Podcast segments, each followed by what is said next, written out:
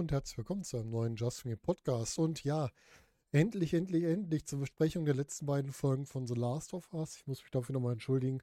Mir ist leider ganz viel Privates und Berufliches dazwischen gekommen, sodass ich nicht dazu gekommen bin, die beiden Folgen zu besprechen. Jetzt sind wir, glaube ich, drei Wochen nach Ende der Serie. Aber ich wollte euch trotzdem das Finale noch nachliefern. Und die nächsten Serien, die ich mir anschaue, die machen wir dann wieder mit einer Staffelbesprechung, die ihr dann zeitnah ein bis zwei Wochen maximal nach Ende der Serie, wenn zeitlich hinhaut, erhalten werdet. Ja, wir haben zwei Folgen zu besprechen. Wir haben das große Finale zu besprechen. Und vorab, ähm, ich war ein bisschen überrascht, dass die finale Folge, die letzte Folge, gefühlt eine der kürzesten war, mit unter einer Dreiviertelstunde. Wir haben, glaube ich, vorher ja immer wieder Folgen so um die Stunde rum gehabt. Aber gerade das Finale war ein bisschen kürzer. Hat mich sehr gewundert. Ob das gut war oder schlecht, das werden wir jetzt besprechen. Aber bevor wir zum Finale kommen, kommen wir zu Folge 8. Und zwar Folge 8, When We Are in Need. Eine Folge, die 50 Minuten Spielzeit hatte. Regie hat Ali Abasi geführt, der die letzten beiden Folgen Regie geführt hat. Und hat eine Wertung von 9,3 bei IMDb. Die Folge startet mit der Einführung einer neuen Gruppe. Wir haben nämlich eine Gruppe von Gläubigen. Eigentlich so die typische, stereotypische Gruppe in Survival-Serien, aber hier sehr gut gemacht, muss ich dazu sagen. Es ist nicht wieder diese stumpfe Glaubensgruppe, sondern es wird halt auch gut aufgeführt, wie das Ganze kommt. Und auch die Hintergründe werden gut beleuchtet. Wir haben dabei zwei Hauptfiguren, die so ein bisschen ins Auge stechen. Wir haben einmal David, den Anführer der Gruppe, der gespielt wird von Scott Shepard, den ihr vielleicht als George Bell aus äh, City Law kennt oder als John Gray aus X-Men Dark Phoenix. Da habt ihr ihn vielleicht gesehen. Und wir haben seine rechte Hand James, gespielt von Troy Baker. Und den kennt ihr schon im Zusammenhang mit The Last of Us, wenn ihr die Spiele gespielt habt. Denn er ist die Synchronstimme von Joel in den Videospielen. Das heißt, da ist dann wiederum eine weitere Figur aus den Videospielen. Wir werden in der letzten Folge noch eine ganz wichtige Figur wiedersehen. Ja, wir sehen die ganzen Auswirkungen der Apokalypse auf die Bevölkerung, ja auf die Gruppe. Das finde ich total gut gemacht. Wir sehen erstmal, dass die alle sehr blass sind durch diese Unterernährung. Wenn man Mineralienmangel hat, irgendeiner Form, da wird man auch sehr blass, nimmt teilweise eine andere Körperfarbe an. Und das wird hier gut dargestellt und auch die Klamotten, die halt dreckig sind, abgenutzt sind. Auch das ist wirklich gut. Und auch das Thema Körperhygiene ist hier eine Sache. Ne? Die, haben, die Männer haben sehr lange und recht ungepflegte Bärte, was halt auch ganz klar darauf hinwirkt, dass hier halt so ein bisschen alles im Argen ist und bestimmte Sachen, die man so im Alltag kennt, ne, einfach nicht da sind, die man einfach nicht zur Verfügung hat. Und man merkt auch so eine gewisse Hoffnungslosigkeit. Wir sehen bei der einen oder anderen Person Tränen, dann sehen wir welche weinen. Das ist wirklich richtig gut dargestellt. Und die Gruppe stellt auch so typische Fragen in der Apokalypse. Zum Beispiel, was machen wir mit den Toten? Wir hören von einem Vater von einem Kind, der verstorben ist. Wir werden auch noch erfahren, wodurch. Und ja, da geht es um die Beerdigung. Und äh, David sagt ja, ja, wir müssen den beerdigen, wenn der Boden weicher ist, weil es ist Winter. Das haben wir noch aus den letzten Folgen. Und man kommt nicht so leicht in den Boden rein. Wenn man jetzt öfter mal Horrorsachen sieht oder Survival-Sachen sieht, dann könnte man hier schon so ein bisschen denken, hm, ob das alles so stimmt. Aber da kommen wir auch später noch zu. Und dann erfahren wir natürlich, was wir schon gemerkt haben, die sind unterernährt. Die haben einen gewissen Essensmangel. Da unterhalten sich auch David und James drüber. James sagt, ja, wir haben noch so, wenn wir stark rationieren, für ein, zwei Wochen Essen. Wir müssen also dringend wieder was suchen. Und das ist halt der Plan, den sie da machen, dass sie in der Gruppe aufbrechen für die Jagd, also sowohl Jay, äh, James als auch David zusammen. Und dann nach Essen suchen. Das ist der Plan. Ja, und dann steigen wir in die Gesamterzählung der Folge ein. Und wir sind zurück bei Ellie und Joel. Ellie versorgt Joel weiterhin. Joel hat ja seine Verletzung noch von dem, äh, von dem Angriff an der Universität. Und die hat sich mittlerweile infiziert. Man sieht, dass die veraltert ist. Und ja, Ellie versucht ihn jetzt mit Essen und mit Getränken jetzt zu versorgen. Und hier haben wir jetzt wieder eine Parallelerzählung, denn auch Ellie hat kein Essen mehr. Das ja noch so ein paar Fitzelchen. Und muss halt auch hier auf die Jagd gehen. Und das macht sie dann auch. Was sie ein bisschen überrascht hat, sie nimmt keinen Rucksack mit, also nichts, wo sie irgendwas einpacken könnte. Vielleicht auch, um nicht so viele Geräusche zu machen. Das könnte natürlich auch sein. Aber erstmal hat mich das sehr gewundert. Ja, und dann geht sie mit dem Gewehr von Joel auf die Jagd. Sie hat ja das Schießen von Joel gelernt. In Folge 6 hat er ihr ja ein bisschen erklärt, wie sie schießen soll. Das finde ich sehr gut. Und sie schafft es auch, ein Reh zu erwischen, nachdem sie vor einem Hase hinterhergelaufen ist und im, im Dreck oder im Schnee landet, besser gesagt. Und als sie das Reh erschossen hat, hört sie auf einmal Schritte, versteckt sich dann und da erscheinen dann David und James mit Rucksäcken. Und äh, Ellie ist halt erstmal nicht zu sehen, man hört sie dann aber und sie scheint auch ihre Stimme leicht zu verstellen, um halt sich vielleicht älter zu machen, sich vielleicht ein Junge klingen zu lassen. Und täuscht dann auch vor im Gespräch, dass sie einer Gruppe angehört, das Essen dafür braucht und geht dann in eine Verhandlung rein. Das finde ich auch immer wieder schön, wenn man im Survival-Bereich dann anfängt zu verhandeln. Und Ellie will halt Medizin für Wunddesinfektion. Und David wirkt sehr verständnisvoll und schickt James dann los, Penicillin eine Spritze zu holen. Auch diese Ergänzung, ne? Bring auch eine Spritze mit, um das zu verabreichen, dass man sowas auch gedacht hat, finde ich sehr gut. Und was mir dann auch wieder gut gefällt, das Verhalten von Ellie, denn Ellie nimmt natürlich nicht die Waffen mit, das können sie nicht alles tragen, die die beiden dabei hatten, aber sie entlädt die Gewehre, sodass die nicht direkt wieder einsatzbereit sind. Finde ich auch wirklich gut gemacht.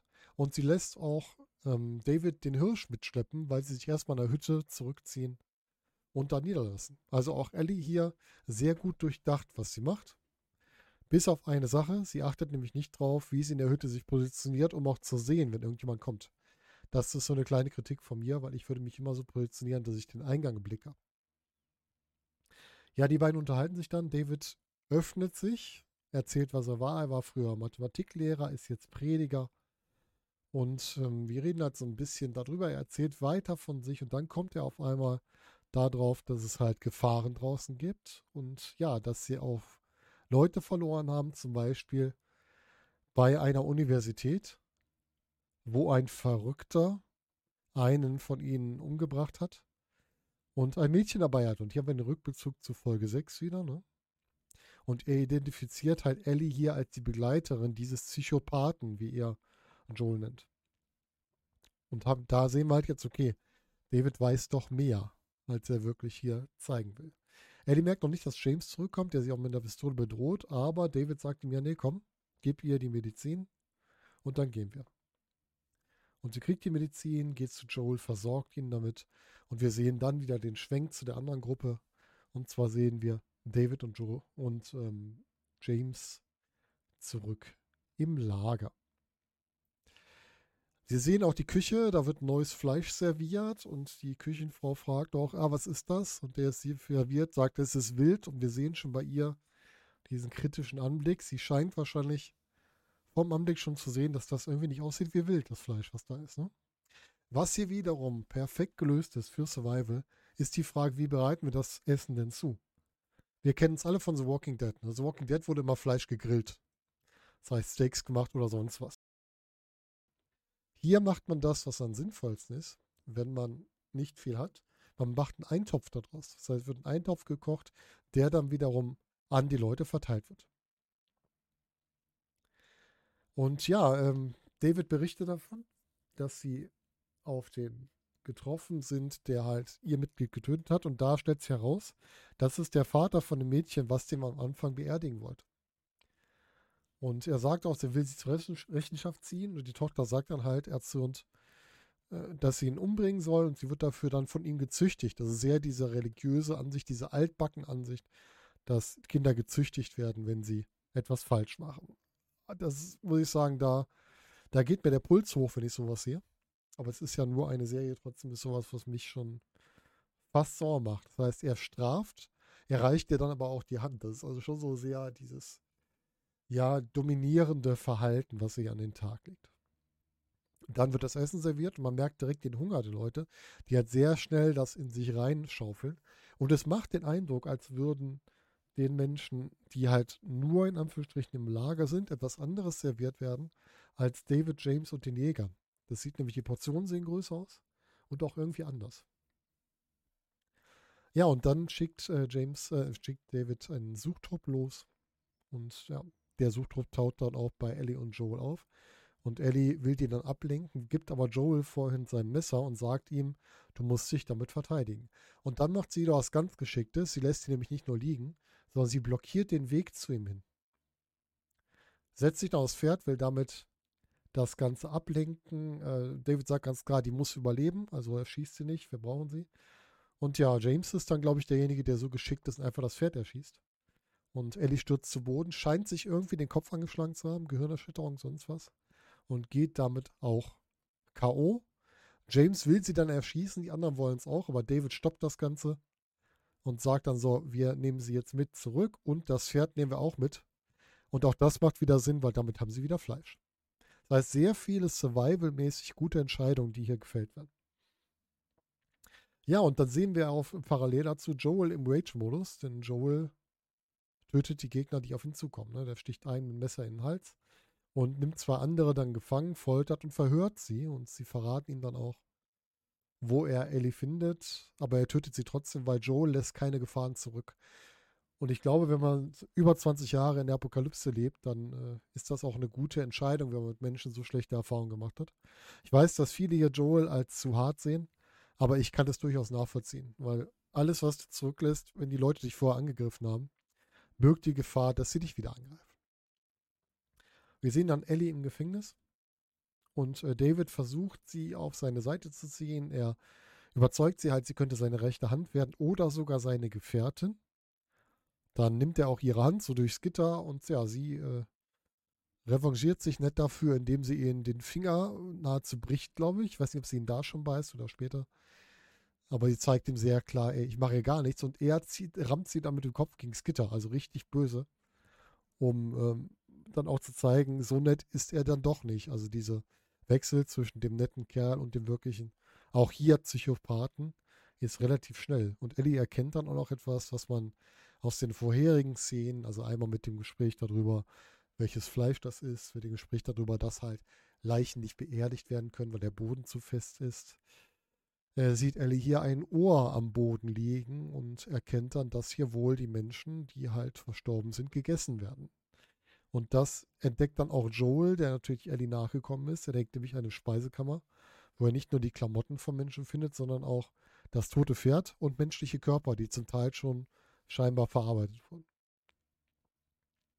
Jetzt gibt es relativ schnelle Wechsel. Wir gehen wieder zurück zu Ellie und hier kommt jetzt David James rein und äh, sagen, okay, sie will nicht, äh, David sagt klar, sie will nicht an meiner Seite sein, also werden wir sie bestrafen und es ist wieder Zeit für Essen. Das heißt, sie wollen sich, sie wollen sie quasi töten und dann verspeisen lassen.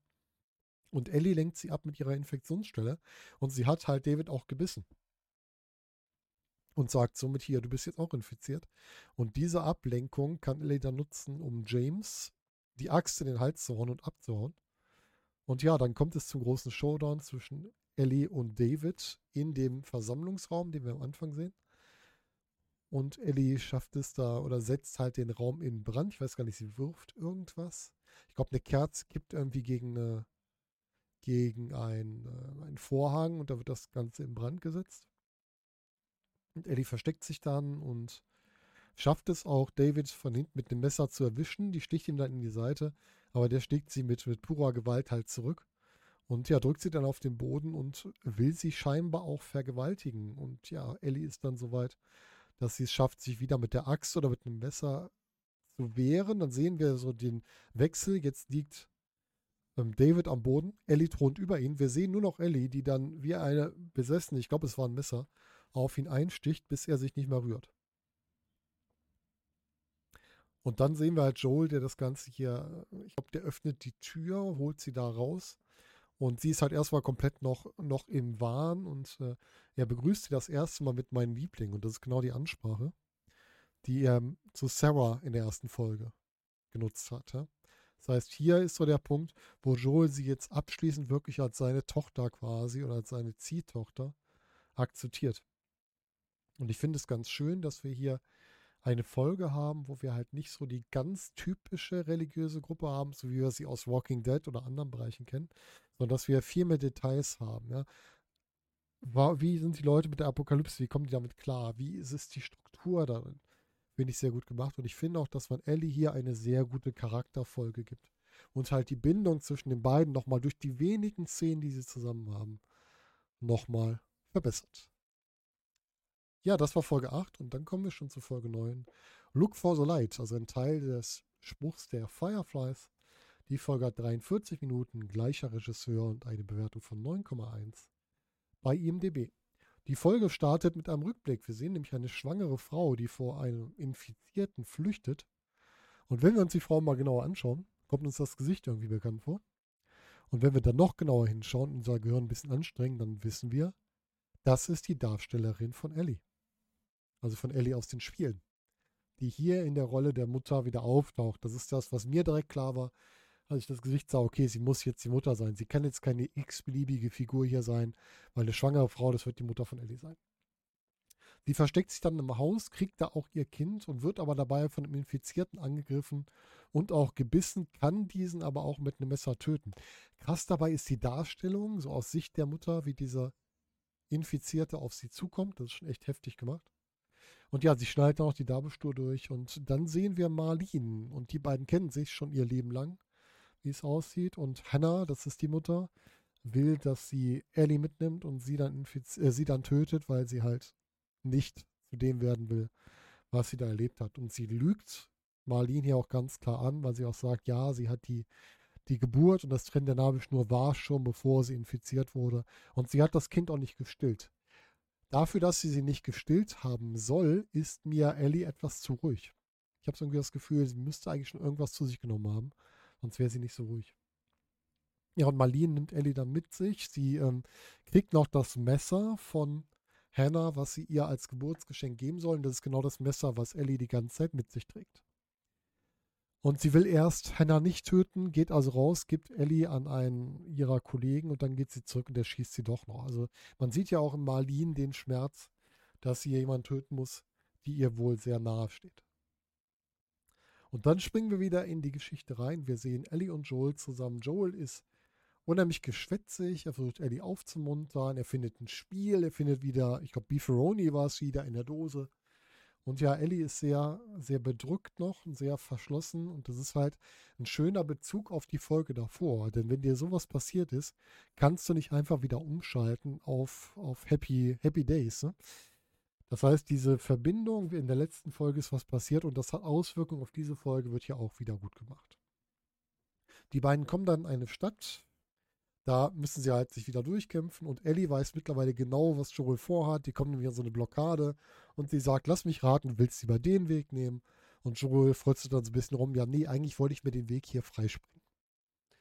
Und dann kriegen wir ein schönes äh, Beispiel, ein schönes Thema aus der aus dem Spiel. Wir haben nämlich das erste Mal eine Leiter, die Ellie runterlassen muss, damit Joel die hochklettern kann. Und dann treffen wir auf einen weiteren, sehr schon emotionalen Bereich, nämlich Ellie trifft das erste Mal auf größere freilaufende Tiere, nämlich auf die Giraffe, die man auch aus dem Spiel kennt. Wie gesagt, ich habe das Spiel mittlerweile schon mal angefangen. Ein paar Szenen kenne ich noch, weil ich es mal gesehen habe. Und die Giraffenszene ist für mich, ich finde immer lustig, dass viele sagen, ja, das ist ja super gemacht im Spiel. Für mich ist das eine Hommage, wenn man es böse sagen will, eine Kopie von der Szene in äh, Jurassic Park, wo sie da auf den, kurz überlegen, Brachiosaurus treffen. Weil das ist im Grunde eins zu eins die gleiche Szene. Aber beides sehr schön gemacht. Man hat wohl auch eine echte Giraffe genommen. Nur der Hintergrund ist künstlich und deswegen wirkt die Giraffe schon mal ein bisschen komisch. Also wundert euch da nicht, die Giraffe ist echt. Ja, und dann kommt es auch, wenn die weiterziehen zum Gespräch zwischen Joel und Ellie und Joel sagt halt immer, wir müssen da nicht unbedingt hin. Wir können auch zurück zu Tommy. Die Gefahren sind jetzt einfach zu hoch und ich möchte gerne mit dir lieber wieder zurück und da die Sicherheit nutzen. Ellie sagt, nee, ganz ehrlich, ich möchte nicht, dass alles umsonst war. Und das ist halt auch klar. Ne? Sie hat in der letzten Folge, hat sie einen Mann mit einem Messer zu Tode gestochen, also wirklich erstochen. Und sie sagt dann einfach, ich möchte nicht, dass alle Taten und alles, was passiert ist, umsonst war. Und das kann ich total nachvollziehen. Und ja, dann reisen die beiden weiter und treffen auf ein Emergency Medical Camp. Das waren im Grunde die Vorgänger der Fedra. Und Joel erzählt halt dann sehr klar, dass er, ich glaube im Englischen heißt, I missed the shot. Das heißt, er hat wohl, so interpretiere ich es jetzt, versucht, sich selbst umzubringen und es nicht geschafft. Wahrscheinlich ausgehend von dem Tod seiner Tochter und dem, was danach passierte, dass er nicht mehr leben wollte. Und Ellie sagt ihm ganz klar, ich bin froh, dass du es nicht geschafft hast. Also die beiden haben eine ganz, ganz süße Art, sich gegenseitig zu sagen, was sie, zu, was sie empfinden. Sie sagen es sich ja nie direkt, aber sie machen es mit so Kleinigkeiten. Ne? Genau wie Joel ihr später sagt, ja, hier, lies mir noch ein paar von deinen Witzen vor. Allein diese Kleinigkeiten, die halt sagen, ich gehe auf dich ein, aber ich will dir trotzdem nicht direkt sagen, was ich empfinde. Finde ich ganz schön gemacht. Ja, und dann treffen sie auf einen Hinterhalt. Das heißt, die, es wird eine Granate geworfen. Joel weiß nicht direkt, was es ist, wirft sich dann dazwischen, damit Ellie geschützt ist. Auch das finde ich sehr schön. Und er wird dann von den Fireflies ausgenockt und sie landen im Lager der Fireflies. Wenn Joel wieder erwacht, äh, ist Marlene direkt da und die unterhält sich mit ihm erzählt, dass sie die Hälfte ihrer Kuh verloren hat und nie wollte, nie bei Joel in der Schuld stehen wollte, aber jetzt dadurch, dass er Ellie dahin gebracht hat, sie ihm schon was schuldig ist. Und er fragt halt, wo sie ist. Sie sagt ihm, ja, sie ist schon im OP und offenbart ihm dann auch, dass der OP für Ellie das Ende sein wird. Denn sie erzählt ihm, dass die Cordyceps, dass sie erstmal seit ihrer Geburt schon, ähm, wie heißt es? Ich wollte gerade anonym sagen, Quatsch. Immun ist. Immun ist und äh, ja, der Cordyceps sich aber nicht im Blut irgendwo ansiedelt, sondern im Gehirn und sie natürlich da dann das extrahieren müssen, um damit ein Heilmittel zu machen. Und ja, das heißt, für Ellie gibt es keine Überlebenschance. Und Joel soll jetzt raus eskortiert werden, weil sie auch ihm da keine Möglichkeit gibt, mehr zu ihr zu kommen. Und ja, da äh, entsteht dann das, was ich in der Situation gemacht hätte und was ich auch bei Joel gut nachvollziehen kann. Denn er will Ellie retten. Denn Ellie ist spätestens seit Ende der letzten Folge, hatte sie ja komplett als seine Tochter, seine Ziehtochter jetzt angenommen. Und ich kann total nachvollziehen, dass Joel sich da zurückkämpft, wenn man ihn nicht von selbst dahin lässt. Er hat ja erst gefragt. Und das wollten sie nicht, ja. Und dann äh, verfällt Joel in den Rage-Modus und schießt sich durchs Krankenhaus bis in den OP. Und als der Arzt dann verweigert, ihm Ellie auszuhändigen, erschießt er diesen auch. Scheinbar bleiben aber die Schwestern im OP verschont. Also Joel ist kein reiner kaltblütiger Killer, sondern er räumt nur die aus dem Weg, die zwischen ihm und Ellie stehen. Und alle, die aus dem Weg gehen, die dürfen auch überleben. Er nimmt Ellie mit, trägt sie auf seinen Arm wie damals seine Tochter und trifft dann in der Tiefgarage auf Marlene. Und Marlene erzählt ihm Joel, mit Ellies Opfer hättest du die Welt retten können. Und dann kommen sie noch weiter ins Gespräch und Marlene legt ihre Waffe nieder und sagt, oh, lass doch Ellie entscheiden. Und da muss ich sagen, ähm, liebe Marlene, das hättest du ja vielleicht auch vorher machen können. Ne? Weil wenn sie jetzt sagt, lass sie entscheiden, dann kann man doch implizieren, dass sie auch nicht mit ihr gesprochen hat, sondern sie vor veränderte Tatsachen gestellt hat. Und ja, Joel ist hier ähm, konsequent und hart. Er schießt Marlene erst an und als sie dann um Gnade bettelt, sagt er ganz klar, wenn ich dich jetzt überleben lasse, dann wirst du immer wieder nach uns suchen und uns nachkommen. Und mit den Worten erschießt er sie dann. Und auch das ist hart, aber konsequent in Joels Charakter, weil er will die Gefahren aus dem Weg räumen, die sonst irgendwann wieder auflauern. Das ist ja ganz oft das Thema in anderen Survival-Sachen, anderen Horrorserien, dass da die Gefahren immer wieder ja gehen gelassen werden und somit man immer wieder auf sie trifft. Nächste, was wir sehen, ist Joel und Ellie wieder im Auto. Ellie erwacht langsam und äh, Joel lügt ihr dann vor, dass die Fireflies überrannt wurden und sie es gerade rausgeschafft haben und es keiner überlebt hat. Und irgendwann bleiben sie mit dem Auto liegen und gehen zu Fuß weiter. Wo Joel dann wieder in seinen Redefluss verfällt. Er erzählt von Sarah. Er sagt, dass Sarah und Ellie sich gemocht hätten.